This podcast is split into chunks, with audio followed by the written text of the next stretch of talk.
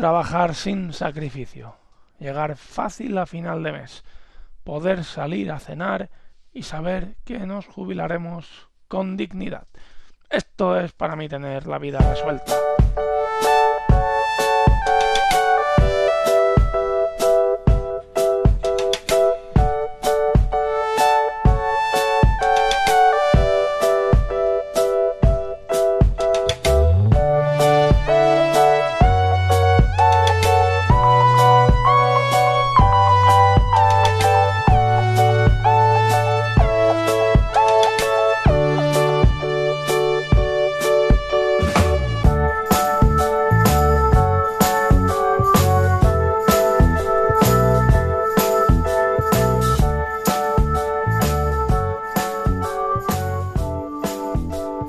Bienvenidos un viernes más, bienvenidos a la vida resuelta y en la intro apurando al final. La vida resuelta, porque es que me, se me estaba acabando ya el tiempo porque lo tengo montado en el programa de grabación un tiempo determinado para hacer la introducción y digo, no lo voy a mover. Entonces he corrido.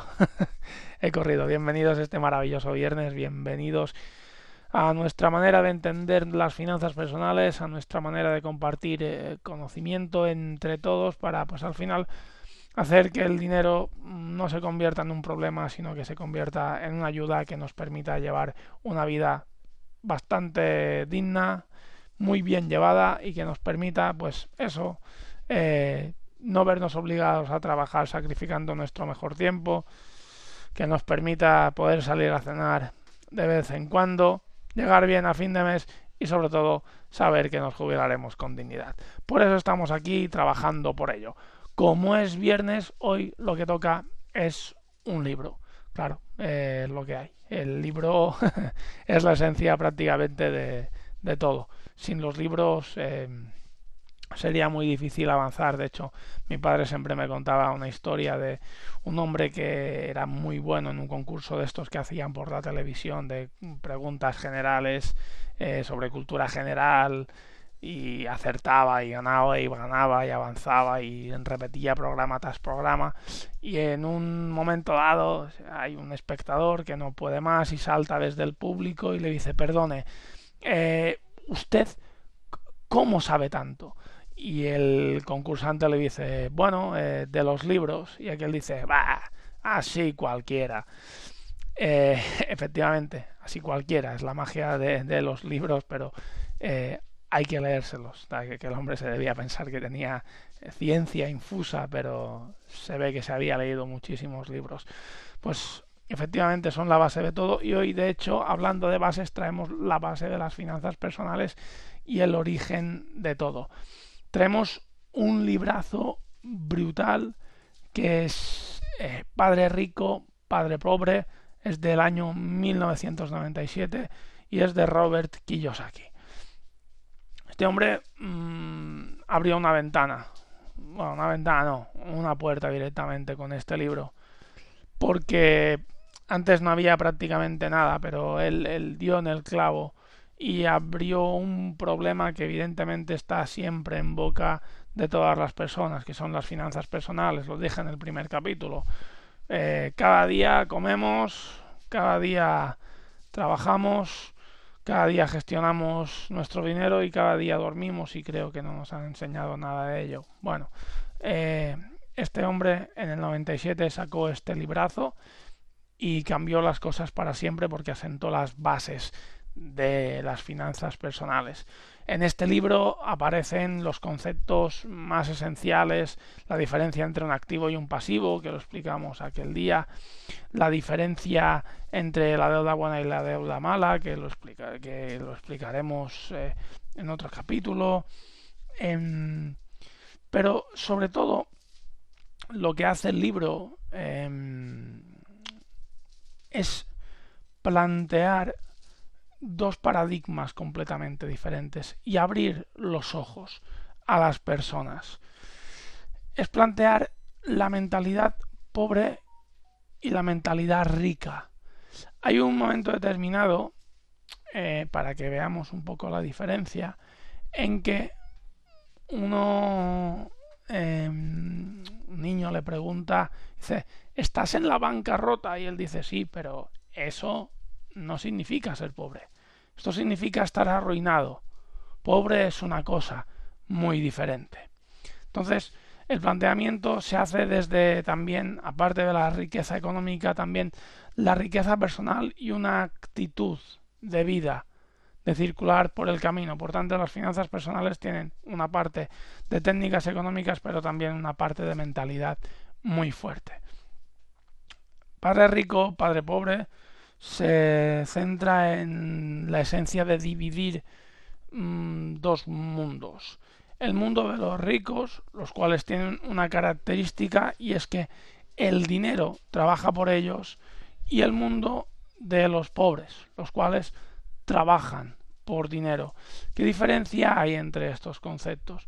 Bueno, los pobres evidentemente tampoco conocen la diferencia entre un activo y un pasivo y lo que se dedican es a gastar tiempo, tiempo, tiempo y horas y horas y horas de su vida trabajando para al final conseguir comprar pasivos y volver a tener que trabajar más para volver a conseguir comprar pasivos, es decir, mm, coches, segundas viviendas, que al final les van sacando dinero y como les van sacando dinero porque tienen que pagar seguros e hipotecas, tienen que trabajar más horas y como trabajan más horas se pueden comprar otro pasivo y entonces para poder pagar su mantenimiento tienen que seguir trabajando.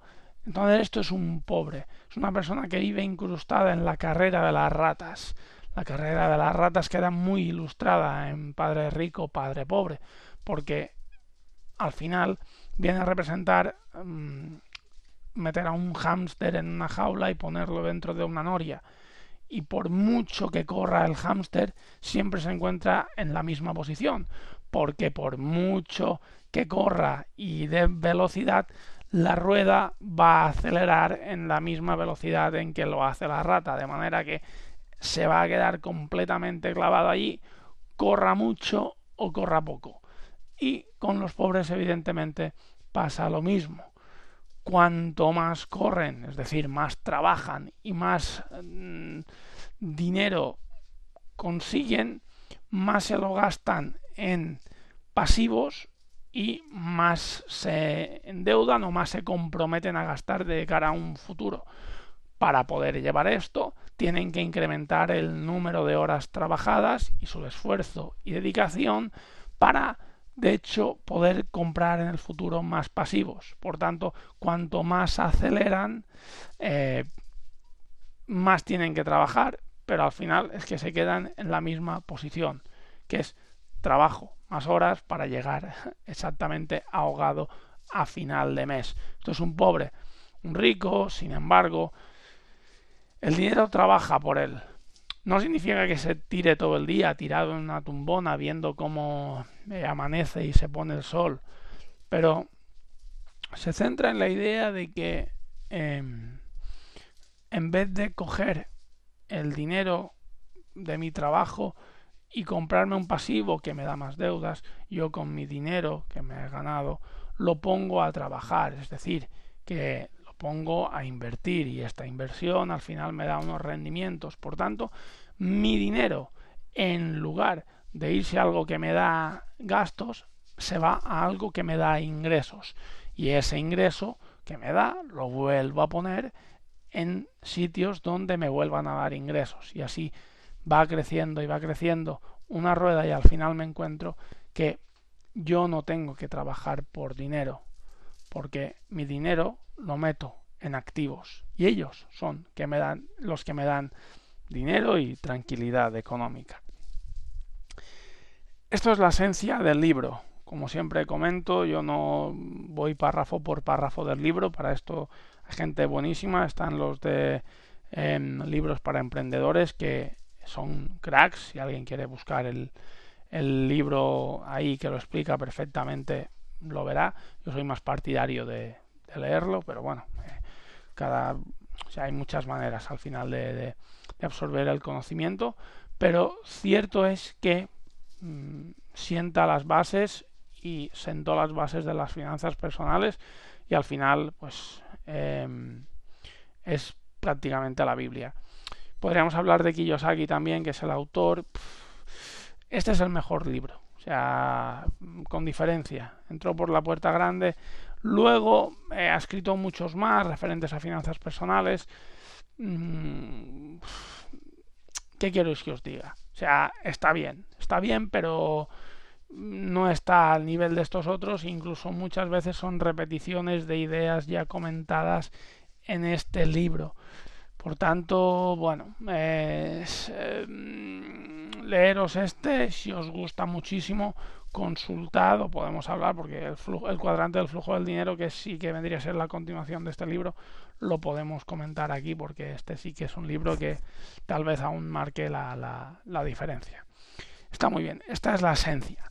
Finalmente, finalmente, quitando la, la, esencia del padre rico, padre pobre, como siempre intento hacer, ¿para quién va destinado, a quién puede serle útil este libro? Vale, yo creo que es útil para cualquier tipo de personas porque al final todos gestionamos las finanzas personales y aunque lo sepas, si te lees el libro mmm, lo vas a recordar y te va a seguir para continuar trabajando con más impulso. Pero mmm, si me tuviera que quedar en un micro perfil concreto, me quedaría con todas aquellas personas que mmm, francamente eh, empiecen a, sospechar de, sobre todo de, de su gestión económica y que digan siempre voy ahogado, siempre voy a las últimas y no sepan exactamente cuál es su, su motivo, porque miren alrededor y vean que, a ver, yo tengo un coche, y mi, si mi vecino también tiene un coche, entonces yo me tengo que comprar un coche. Al otro se ha comprado una casa, pues yo también, ah, el otro sea tal. Entonces miran a su alrededor y replican los comportamientos de los demás. Y evidentemente el comportamiento de los demás también es ir ahogado. Pero si alguien hace clic y dice, mm, a ver si hay otra manera de hacer las cosas, pues este libro es para ellos les eh, abre una ventana brutal ante sus ojos, les abre una puerta. No es un libro como la Bolsa o la Vida, que son técnicas financieras de arriba abajo y un pensamiento que está súper bien sobre el origen y el destino del dinero, que es, es, genial, la bolsa o la vida.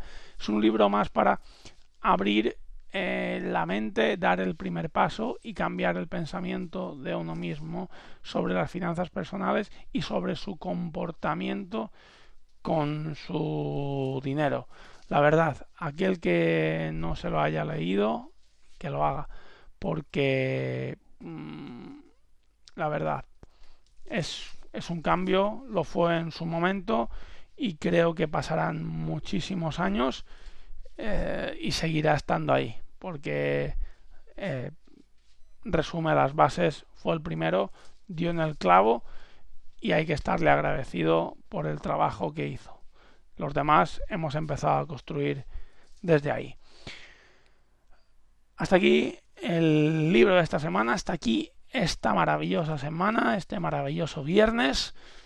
Como siempre digo, no eres responsable de la cara que tienes, pero sí de la cara que pones. Disfruta de la lectura, pásatelo bien y nos vemos el lunes. Un fuerte abrazo.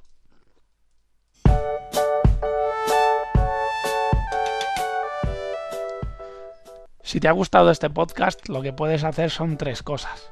La primera de ellas es entrar en mi web, perecanet.com, donde encontrarás información sobre mí y todas las notas adjuntas a los podcasts para así eh, disfrutar de un mayor contenido.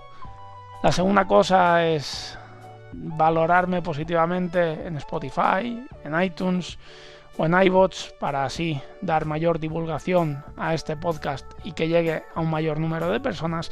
Y la tercera es suscribirte a todos mis canales porque así estarás al corriente de toda la información y todo el contenido sobre finanzas personales.